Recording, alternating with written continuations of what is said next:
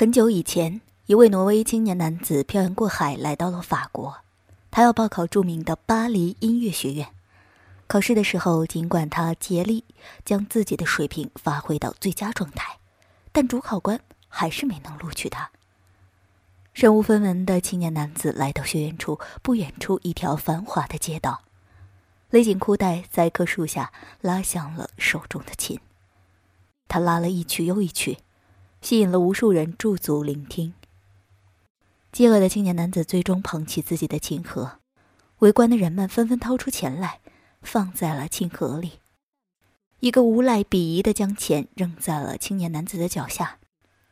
青年男子看了看无赖，弯下腰捡起地上的钱，递给无赖说：“先生，您的钱掉在地上。”无赖接过钱。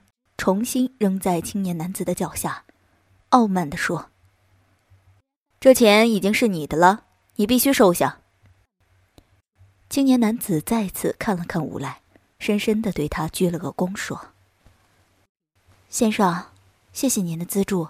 刚才您掉了钱，我弯腰为您捡起，现在我的钱掉在地上，麻烦您也为我捡起。”无赖被青年出乎意料的举动震撼了。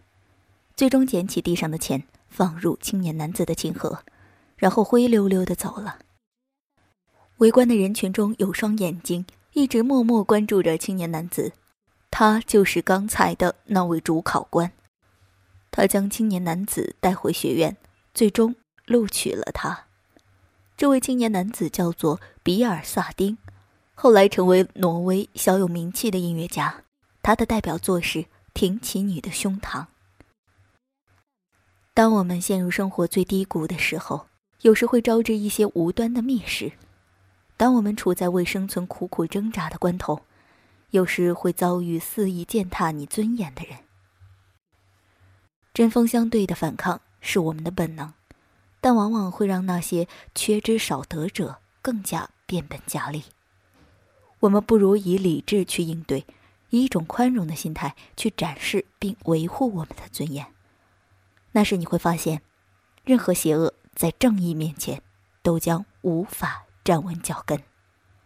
有的时候，弯下的是腰，但拾起来的却是你无价的尊严。